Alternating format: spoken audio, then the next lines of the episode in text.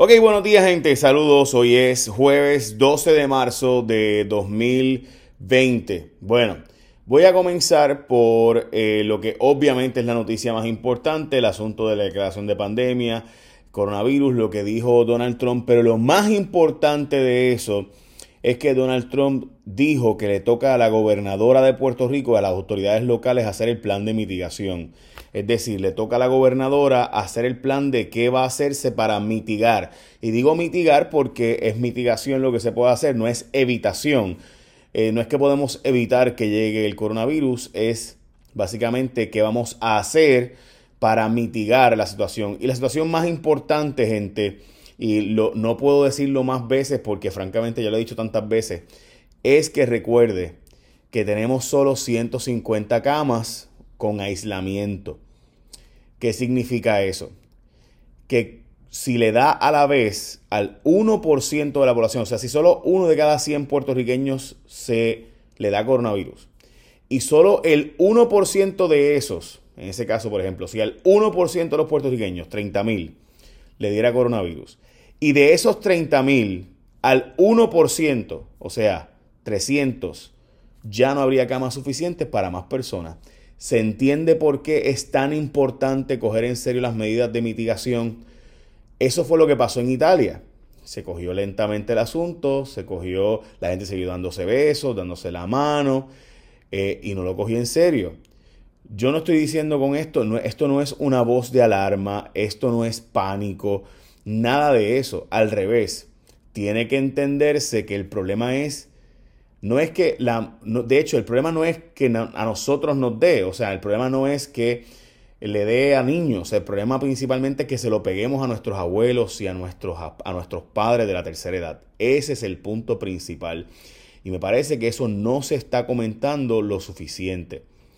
Eh, yo debo decirles, francamente, que esa es mi mayor preocupación, que veo que esto no se está repitiendo lo suficiente es principalmente que se lo estemos pegando nosotros a nuestros abuelos y a nuestros padres de más de 60 años, que son los que más riesgo tienen. Vuelvo a decirles que lo más importante de todo es que se tome en serio este asunto porque no tenemos camas suficientes a la vez. Hay una curva que se le dice de esto, ¿verdad? Yo de nuevo no soy experto ni profesional de la salud, yo solamente le estoy diciendo los datos que se trate de, eh, por ejemplo, de que tengamos, si se va a propagar, que sea más lentamente, porque el problema es que si es a la vez, todos somos a la vez, por eso es que se prohíben los eventos como por ejemplo cancelar la NBA o eventos de mucha gente a la vez. ¿Por qué? Porque no puedes tener 300 personas a la vez porque no hay 300 camas a la vez. Y obviamente la inmensa mayoría de la gente que le va a dar coronavirus no va a tener ningún efecto. Pero de nuevo, si al 1% de la gente le da coronavirus en Puerto Rico. 1%. Y, ese, y de ese 1%, o sea, de los 30 mil habitantes, recuerda que tenemos 3 millones, ¿verdad? Pues el 1%, 30 mil, le diera al 1% de esos necesitar hospitalización, ya no tendríamos camas suficientes para la gente. ¿Qué parte no se ha entendido de que tiene que tomarse en serio el asunto? ¿Okay? Y esto no tiene nada que ver con dramas, ni nada que ver con eh, exageraciones. Tiene que ver con que la inmensa de la gente no va a sentir nada, va a estar bien, pero con el 1% de la gente eh, pudiéramos necesitar entonces no tener camas suficientes para atenderle. Eh, de nuevo, a la inmensa de la gente que le dé coronavirus no va ni a ir al médico. Y al 1% de la gente que le dé, o debo decir, a la inmensa de la gente que le dé, ni, ni va a sentirlo dicen los eh, expertos en salud. Pero con el 1% de la gente que se contamine y el 1% de la gente necesita hospitalización, ya no hay suficiente. Eh, o sea que hay que empezar a tomar medidas en el asunto y le toca a la gobernadora porque Donald Trump, y esto es lo más importante de lo que dijo él, Donald Trump dijo que le corresponde a los gobiernos locales tomar las decisiones de mitigación. Los gobernadores locales. O sea, le toca al gobierno local y a los alcaldes locales. No le toca al gobierno federal decidir cómo van a mitigar el asunto. Así que si van a prohibirse los eventos multitudinarios o no, le toca a la gobernadora decirlos, no lo va a decir el gobierno federal. Si van a... Y por eso es que se prohíben estos eventos grandes, porque no queremos que haya la necesidad de mucha gente a la vez porque solo tenemos 300 camas. Y digo 300 porque fue lo que dijeron originalmente. Resulta que son 150 centros de aislamiento nada más. Ok. Hablemos del panameño. El panameño con coronavirus bailó en la isla en Puerto Rico, estuvo en el Hotel Sheraton, estuvo en un Airbnb en Isla Verde y también estuvo en el Día Nacional de la Salsa. Eh, se recomendó que eh, estas personas que estuvieron entre las filas K, L, M, N y O no vayan a trabajar hoy eh, y que se vayan a sus casas. básicamente no se recomendó, se ordenó. pero bueno, ustedes saben, de hecho, personas que no han ido o que estuvieron en el Festival Nacional de la Salsa me han dicho que le están diciendo que no vayan a trabajar hoy. Desalojaron el Centro Comprensivo contra el Cáncer, que honestamente para mí es el lugar idóneo para que se trate el coronavirus en Puerto Rico. Eh, la empleada estuvo en Italia, una empleada estuvo en Italia y tiene síntomas parecidos al coronavirus, así que tuvieron que desalojar eh, el hospital. La mujer fue enviada al hospital y se envió de aislamiento a empleados que estuvieron en contacto con ella en el lugar de trabajo. Donald Trump promueve medidas contra el coronavirus específicamente y qué pasó en Cuba con el coronavirus. Los boricuas de la Florida no quieren a Trump, vamos a hablar de eso ya mismito, pero antes... Danosa tiene productos líderes en impermeabilización con sistemas resistentes. Mire, si usted tiene un techo y tiene problemas porque mucha gente sella el techo con una pinturita y después se daña, eh, o simplemente empieza a chorrear o empieza a goterear porque pues lo que puso fue una pinturita y lo que duró fue un año, seis meses, dos años. Pues mire, usted puede ir donde Danosa y tienen sistemas resistentes a vientos y emposamientos y Danosa ha protegido miles, mayormente eran negocios y edificios y demás, pero ahora mucha gente dice, bueno, esto es bueno y Danosa empezó a hacerlo en los hogares también hace años. Y ante los pasos de los huracanes Hugo, eh, Irma, María, eh, Jean, este, Hortense, todo esto, Danosa protegió gente, así que protegió los techos de la gente en Puerto Rico. Así que exige a tu arquitecto o techero, ingeniero, que quieres Danosa, llama al 785-4545, 785-4545 para más información y no lo selles con otra cosa, séllalo con Danosa. Llama 785-4545, la calidad del producto habla por sí sola. Cuando tú lo veas, es un rollo, no es una pinturita, es un rollo distinto. Dice todo el tiempo Danosa, es un producto de primera calidad. Eh, que mayormente lo usaban en las industrias y demás, y ahora pues también lo está usándose para que tu casa pues sea protegida, no estés todos los años ahí pasando un rolito. Bueno, hablamos otra vez de lo que dijo Donald Trump. Donald Trump, eh, básicamente lo más importante, como les dije, es que dejó en, la mano del gobierno local hacer el plan de mitigación y cada ciudad de estado tiene que hacer un plan de mitigación. O sea, le toca a los gobiernos locales decidir qué van a hacer. Eh, Donald Trump también planteó varias medidas, entre ellas, obviamente, la prohibición de viajes desde mañana de Europa a Estados Unidos, que habrá exenciones para aquellos. Bueno, básicamente no es que prohíbe los viajes, es que van a tener que viajar a través de Inglaterra. Eh, habrá excepciones para aquellos que se han sometido a pruebas de rigor, o sea que sean ciudadanos americanos, pueden regresar si tienen, si hacen pruebas. También anunció alivios a la clase trabajadora eh, en copagos a planes médicos, que los planes médicos van a cubrir los asuntos con coronavirus, que no van a penalizar por atrasos en planillas federales, que van a enviar un proyecto para días por enfermedad al Congreso, que van a promover préstamos para pequeños negocios a bajo interés y bajar tasas de interés de contribución federal a los empleados federales. Probablemente a nosotros nos afecte a través de los empleados federales que le bajen las contribuciones y además el seguro social, que nos bajen la tasa de retención en el seguro social. Veremos a ver. Eh, llegó el coronavirus a Cuba. Tres turistas italianos que se encuentran en Cuba dieron positivo al coronavirus. Eh, eran cuatro casos sospechosos, pero solo tres dieron positivo a el virus.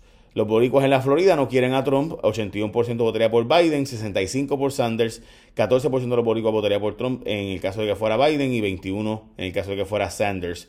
En el caso de los cubanos sí están, todavía prefieren a Donald Trump, by the way. Eh, los venezolanos también no quieren a Sanders ni para el carajo. Eh, así que aparenta ser que la Florida, que es el estado más importante el próximo martes, junto con Illinois, está con Biden. Illinois también está con Biden y no con Sanders. Eh, el próximo martes la de primaria en esos estados, por si acaso.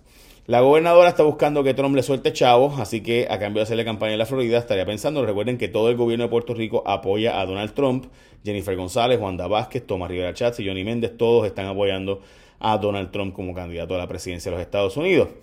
Los funcionarios en escándalo del suministro, en lo que pasó allá en Ponce, guardaron silencio chitón todo, no quieren hablar ni el secretario de Justicia, secretario de Estado, comisionado del.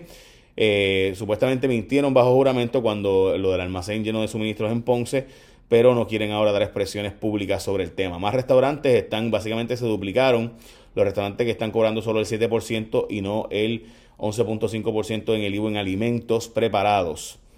Alegan fraude el Departamento del Trabajo por el municipio de Yauco. Básicamente, en el sexto día del juicio, Ben Nazario salió a relucir que el municipio certificó documentos eh, de desempleo de empleados que seguían trabajando y demás. Así que había un traqueteo brutal bajo Abel Nazario, pero a ese lo elegimos senador. La ex jefa de FEMA se declaró culpable en el caso de fraude de Cobra. Recuerden que en la Autoridad de Energía Eléctrica había un esquema de fraude brutal, eh, presionándolos para que se hicieran las construcciones a través de Cobra eh, y demás. Y pues se declaró culpable una de ellas. Faltan dos personas vinculadas a este caso. Importante, repito e insisto, lo más importante del día de hoy, gente, es que Donald Trump dijo que le toca al gobierno local. Así que nos toca a nosotros. Voy a repetir esto, yo sé que suena alarmante, pero no es alarmante. Es lo que se está estirando a nivel mundial. El problema que tenemos nosotros es que no podemos atender a mucha gente a la vez porque solo tenemos 150 cuartos de aislamiento. Es decir, que tenemos pocas camas para poder atender pacientes que se pongan mal y tenemos una población con enfermedades crónicas, mucha, mucha, mucha población con enfermedades crónicas, principalmente respiratorias. Puerto Rico es el país en el mundo con la tasa más alta de asma. No es una exageración, esos son los datos. ¿Qué ocurre? Que como solo tenemos 150 centros de aislamiento, si vamos a tener casos de coronavirus, la idea principalmente es que no haya una propagación masiva, porque no vamos a poder atender a la gente a la vez, que eso fue lo que pasó en Italia. El sistema was overwhelmed, dicen en inglés. El sistema simplemente se sobrepasó la capacidad médica, porque los médicos no, no son robots, ni las camas ni los centros de aislamiento se pueden parir de un día para otro, como en China, que hicieron dos hospitales ahí en siete días. Si como solo tenemos esa cantidad, hay que tomar bien en serio este asunto. So, yo tengo que plantearles que yo he visto gente dándose besos, dándose la mano, como si seguimos como si nada. Y principalmente el problema no eres tú ni soy yo, ni son las personas, ni los niños. Es principalmente el que se lo peguemos a un abuelo de nosotros o a un padre de nosotros que esté en la tercera edad. Ese es el principal problema. Y nosotros seguimos como si nada. Y no se han cancelado actividades. No se ha planteado el posponer actividades como hizo la NBA anoche. La razón por la cual se están prohibiendo actividades con más de 250 personas en Seattle, por ejemplo, es porque no quieren que se propague más porque no hay capacidad de camas médicas. O sea, no hay capacidad. O sea, los, los lugares, en Estados Unidos hay cerca de un millón de camas eh, para hospitalización y centros de aislamiento. Eh, estamos hablando para todos los Estados Unidos. Bueno, pues hay 300 millones de habitantes. Con el 1% de la gente que le dé coronavirus, uno de cada 100, uno, ya tienes 3 millones de casos. Y si a esos, si a ese 1% requiere atención médica eh, seria, de, esos 300, de esos 3 millones son 300 mil personas. En Estados Unidos hay cerca de un millón de camas. El problema es que tiene 760 mil, según los números que estuve viendo ayer, que ya están ocupadas por personas que están en una condición por alguna otra enfermedad, no coronavirus. Así que te quedarían solo 300 mil camas, pero tienes 350 mil personas, te voy a decir, te quedan 250 mil camas, pero te quedan, pero tienes 300 mil casos. ¿Se entiende eso? O sea, con que el 1%, o sea, el problema principal es la cantidad de camas disponibles que no puede darle a todo el mundo a la vez. Y no sé cuántas veces más lo voy a decir, pero hay que coger en serio el asunto, no tanto por nosotros, la gente que tiene menos de 60 años, sino por la gente que tiene más de 60 años y que tú sin querer se lo pegues a alguien que tiene más de 60 años. Eso es. Si tenemos solo 150 camas en Puerto Rico disponibles, pues por eso es que se cancelan estas actividades, para que no haya mucha gente que le dé a la vez. Le va a dar a mucha gente, pero que no sean tantos a la vez que requieran atención médica, porque de nuevo, en el caso de Puerto Rico, y traigo esto, y yo sé que estoy insistiendo, y mucha gente que está escuchando me dice, Dios mío, cállate ya, pero, insisto, si tenemos 1%, uno de cada 100 puertorriqueños le da la condición, le da coronavirus, son 30 mil personas. Y si uno de cada esos 30 mil necesita atención médica seria, estamos hablando de 300 camas. Ya con eso sobrepasamos la capacidad que tenemos. Espero que se entienda el punto de que hay que cogerlo en serio. Eso es. Nada. Eh, en fin, esa es la información tengo que decirla. Eche la bendición. Bye. Buen día.